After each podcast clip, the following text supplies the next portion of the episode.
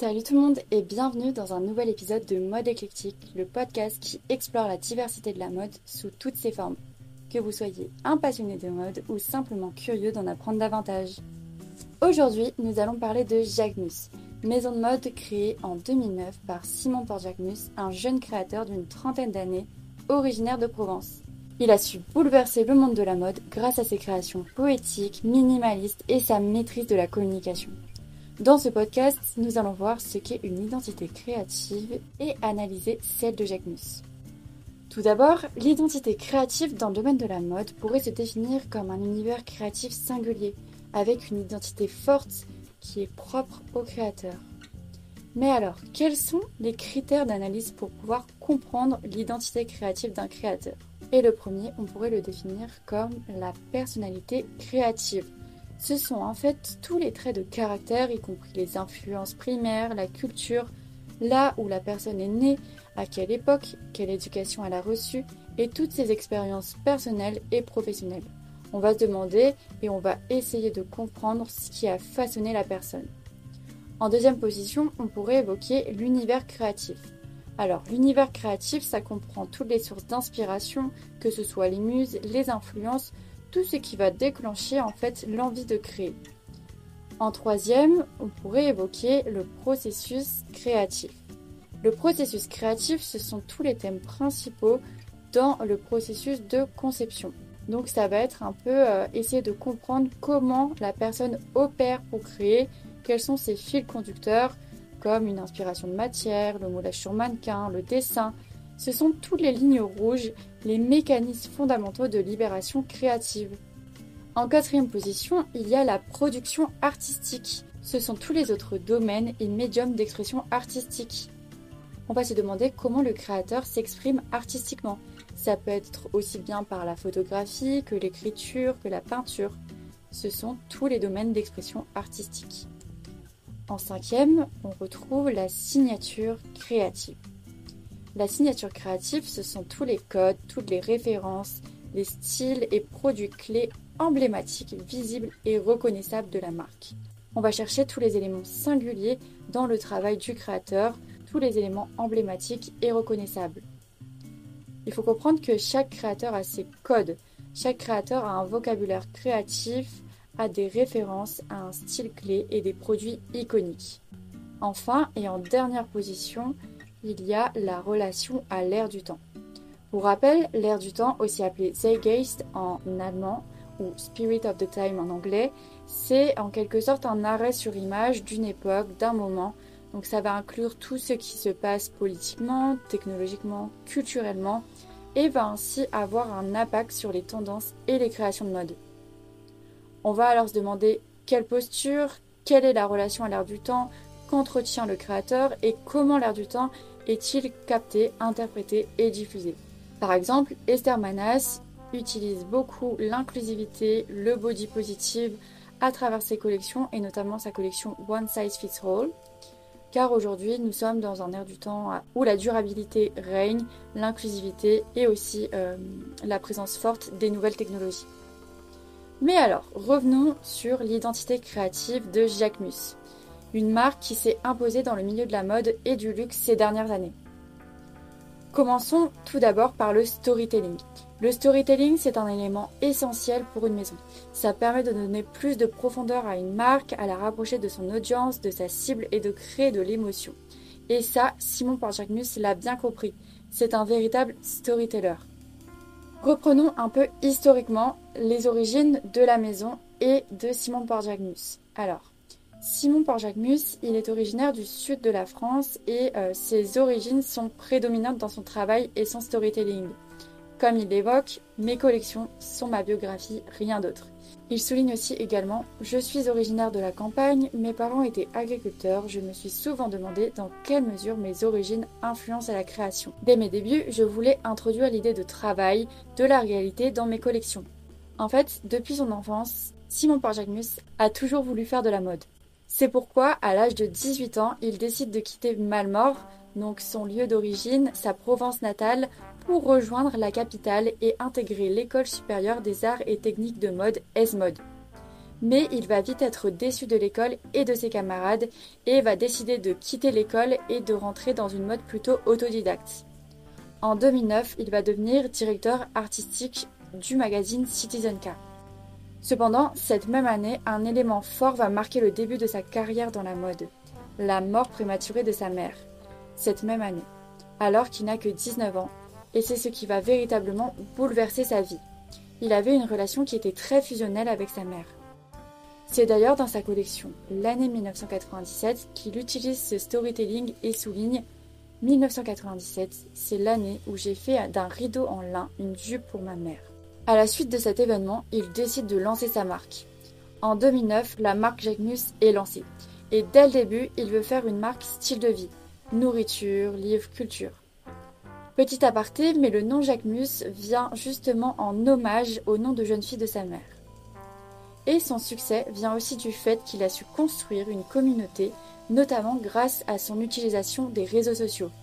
En effet, dès le début, il est très actif sur les réseaux sociaux et notamment sur Instagram où il va poster des photos de son enfance, de ses collections, de la Provence et tout ça va contribuer à construire ce storytelling et à partager une forme d'intimité et de proximité avec sa communauté, qui se sent ainsi plus proche de la marque.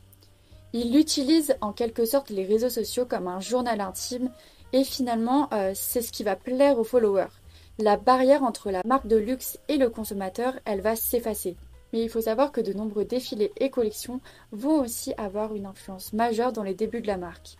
Parmi eux, en 2011, la première collection intitulée Jacques Mus en grève, où sa bande d'amis habillée de sa collection ouvrière va défiler avenue Montaigne à Paris avec des pancartes où il est écrit Jacques Mus en grève. Alors qu'il n'est à ce moment-là pas très connu dans le secteur de la mode, cet événement est un vrai coup de communication pour la marque. Il se fait alors remarquer par Emmanuelle Alt, la rédactrice en chef du magazine Vogue Paris. S'ensuit en 2013, deux ans plus tard, le défilé La Piscine et en 2017, le premier gros défilé qui a eu lieu au Mucem à Marseille intitulé Les Santons de Provence. Il ne cesse de se réinventer et de nous proposer des défilés les plus surprenants et authentiques les uns des autres. Le dernier en date, intitulé Les Sculptures, qui a eu lieu le 29 janvier 2024 à la Fondation MAG à Saint-Paul-de-Vence, où il a présenté sa collection Hommes et Femmes Printemps-été 2024. À nouveau, ça a été un véritable succès. Rien qu'avec l'approche historique et biographique de euh, la vie de Jacques Mus, on comprend un peu plus en profondeur les sources d'inspiration et thèmes notre deuxième partie d'analyse de l'identité créative. Sa biographie Instagram donne d'ailleurs déjà le ton. Je cite Je m'appelle Simon Port-Jacquemus, j'aime le bleu et le blanc, les rayures, le soleil, les fruits, la vie, la poésie, Marseille et les années 80. En première source d'inspiration, il y a bien évidemment le sud, qui est prédominant. Marseille, Cassis, les Calanques sont des sources d'inspiration importantes pour lui mais également tout son attachement à son lieu d'enfance, notamment les champs de lavande, avec son défilé notamment Printemps-été 2020, qui se déroule dans un champ de lavande et qui est intitulé Le coup de soleil. En bref, il fait beaucoup de références à son univers de jeunesse et ses souvenirs d'enfance, mais aussi à tout ce qui touche au travail et à l'agriculture. Son grand-père cultivait d'ailleurs des artichauts, d'où l'un de ses bobs qui est nommé Bob Artichaut. En deuxième source d'inspiration, il y a l'art. L'art l'inspire énormément. On retrouve le peintre Ognet pour son défilé Coup de soleil, comme je l'ai cité précédemment, ou aussi les peintures du Sud avec Cézanne, mais également les peintres comme Matisse, Picasso, le travail de Léo Gosson ou encore de Theo von Rieselberg. Sans oublier les céramiques et Lussartz. Au niveau du cinéma, il s'inspire aussi également de Manon des Sources, du Mépris de Godard ou encore de L'été meurtrier avec Isabelle Adjani. Enfin, il aime beaucoup l'univers de Pierre Cardin, avec le minimalisme, les uniformes, le workwear. En troisième source d'inspiration et dernière, il y a des muses qui l'inspirent. Bien évidemment, des membres de sa famille comme sa mère, sa grand-mère, Liline. Il en fait d'ailleurs l'égérie de sa marque, elle pose régulièrement pour lui et présente les nouvelles créations dans un cadre très provençal. Il le dit lui-même, je cite, Ma grand-mère a toujours été ma confidente. Ma mère était plutôt comme mon amie. On retrouve d'autres muses, comme Jeanne Damas, la mannequin Emrata, ou encore Laetitia Casta qui est présente notamment durant son défilé année 1997 en 2022. Ainsi, il faut savoir que Jacques Mus a su trouver un équilibre entre innovation et succès commercial à travers ses designs. Il produit des vêtements qui sont à la fois images, c'est-à-dire avec une esthétique forte, des couleurs, des motifs marquants, mais qui restent commercialisables. Je pense notamment au sac Chiquito et au Bob Artichaut.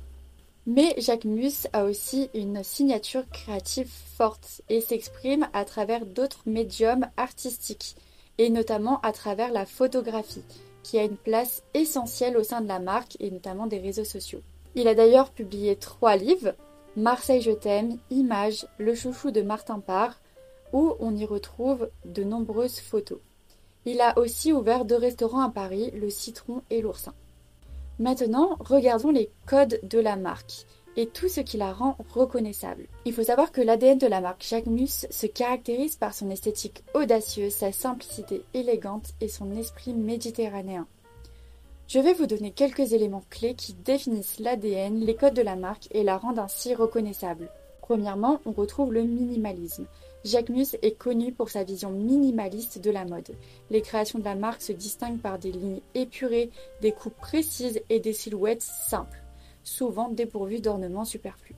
En deuxième, il y a les proportions inattendues. La marque joue souvent sur des proportions, créant des vêtements et des accessoires qui défient les attentes traditionnelles. Des pièces oversize, des découpes asymétriques ou des volumes exagérés sont autant de caractéristiques qui rendent les créations de Jacques Mus uniques. Il aime la géométrie et joue beaucoup également sur tout ce qui est rond et carré. En troisième, on peut noter les couleurs vibrantes. Jacques Mus utilise fréquemment des couleurs vives et éclatantes dans ses collections. Les tons pastels, doux, ainsi que les nuances intenses rappelant les paysages ensoleillés de la Provence et de la Côte d'Azur sont souvent présents, créant une ambiance joyeuse et estivale. Il utilise également le color block et il aime beaucoup les imprimés, que ce soit les carreaux, les rayures, les imprimés fleuris, etc. En quatrième position, il y a la féminité et la sensualité.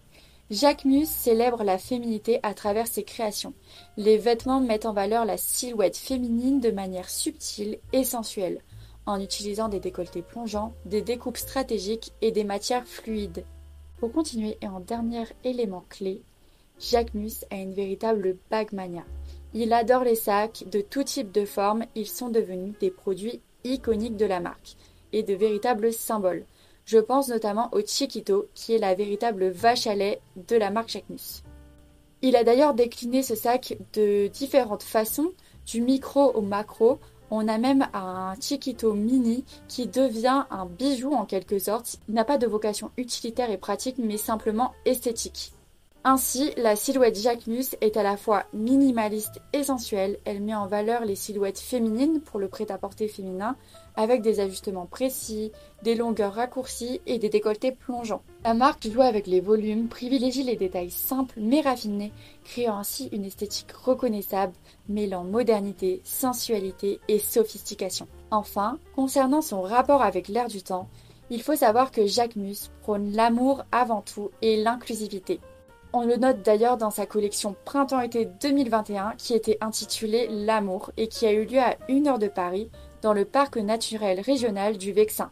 L'amour est vraiment central dans le travail et dans l'ADN Jacquemus. Et c'est déjà la fin de ce podcast. J'espère que vous en aurez appris davantage sur l'identité créative de la marque Jacquemus et je vous retrouve très bientôt pour un nouvel épisode sur Mode éclectique. À très vite!